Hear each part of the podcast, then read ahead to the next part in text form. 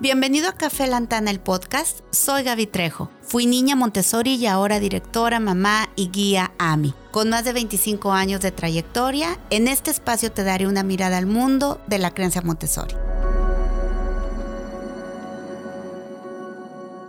En este capítulo te quiero invitar a conocer un ambiente de nido en un colegio Montessori, haciéndote saber que todo lo que platique aquí tú lo puedes replicar en casa y de esta manera recibir a tu bebé en un entorno Montessori desde los inicios de la vida. El ambiente de nido en Milantana es un ambiente preparado para aportar al desarrollo integral de bebés desde los 5 meses hasta los 16 meses aproximadamente. Sin embargo, te repito, tú puedes preparar este ambiente en tu casa para recibirlo desde recién nacido.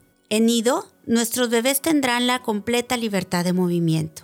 Es fundamental que el bebé no encuentre obstáculos en su entorno para que se pueda desplazar y de esta manera tener la libertad absoluta de su cuerpo. Está comprobado científicamente que las conexiones neuronales en el cerebro se realizan a través del movimiento y estas a su vez permiten el desarrollo de la inteligencia en el ser humano.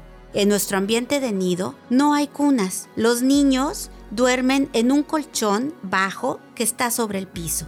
Dicho colchón se encuentra en el área de descanso. En esta área no debe de haber otro tipo de distracciones. Las paredes deben de estar en colores tenues y todo detalle debe invitar al descanso del bebé. Otra de las áreas de este ambiente es el área de movimiento en donde podrás colocar a tu bebé desde muy pequeñito, en un tapete o en una colchoneta, que ésta se encuentra frente a un espejo un espejo lo suficientemente grande y seguro para que el bebé se pueda ver. Es aquí, en el área de movimiento, donde podemos ofrecer a los bebés los materiales que ayudan e impulsan al desarrollo neuromotor, que inicia cuando el bebé es recién nacido. Primero, ofrecemos móviles. Recuerda que al nacer, el único sentido que está completamente desarrollado es la vista, y vemos y distinguimos en blanco y negro por lo que los primeros móviles deberán de ser en blanco y negro. Los móviles van cambiando conforme el bebé va creciendo y podemos ir ofreciendo colores, dimensiones y figuras diferentes. Conforme el niño va desarrollando su psicomotricidad fina, se le ofrecen otro tipo de objetos, como sonajas, pelotas, aros. Dichos objetos son para favorecer el agarre y el desarrollo de la mano.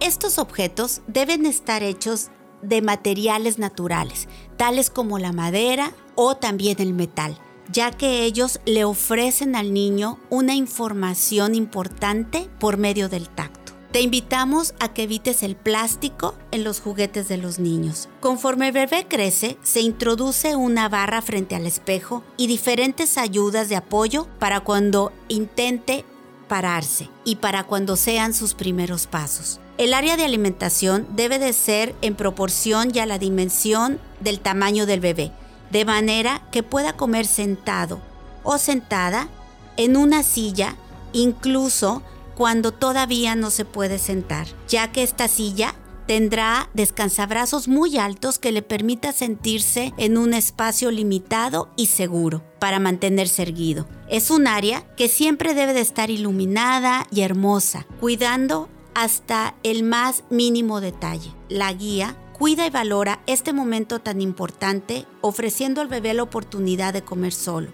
Un consejo muy práctico es darle una cuchara a tu bebé mientras tú le ofreces el alimento con otra. Nunca se debe de forzar una función fisiológica, por lo que te recomendamos que nunca le des alimento a la fuerza. Si él no te abre tu boquita, deja de insistir, en otro momento podrá comer. El área del cuidado físico es también parte importante de este ambiente. Un dato interesante es que el cambiador debe de estar diseñado para que tu bebé vea la cara al momento en el que le estás haciendo un cambio de pañal o un cambio de ropa. Siempre, siempre trata de platicar con tu bebé y describirle lo que están haciendo o incluso lo que va a pasar.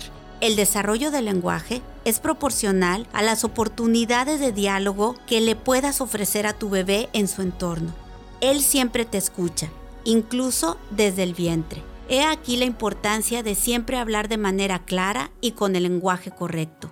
Todas estas áreas pueden estar en tu casa. De esta manera estás ofreciendo a tu bebé un entorno que respeta sus necesidades innatas y favorece un desarrollo natural y óptimo en su vida. Me despido dándote las gracias por escucharme.